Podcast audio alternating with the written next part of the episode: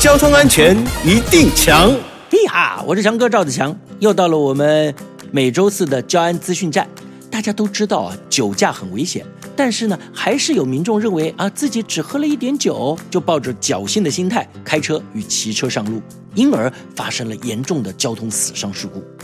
为了避免酒驾悲剧一再上演，全面取缔酒醉驾车就成了警察机关交通执法的重要课题。不过，有部分酒驾民众啊，遇到了拦查会拒绝检测，甚至逃逸，危及到执勤员警以及其他民众的安全。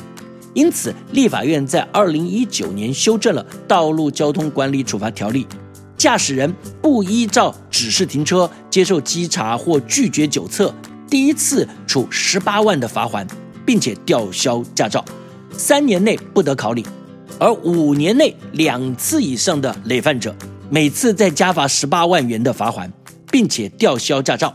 五年内不得考领，而且呢，违规的驾驶人都要参加酒驾违规道安讲习，车辆呢也会被移至保管。如果驾驶人刻意冲撞，导致执勤员警重伤或死亡，将会被吊销驾照，而且不得考领并没入车辆。提醒各位驾驶朋友们，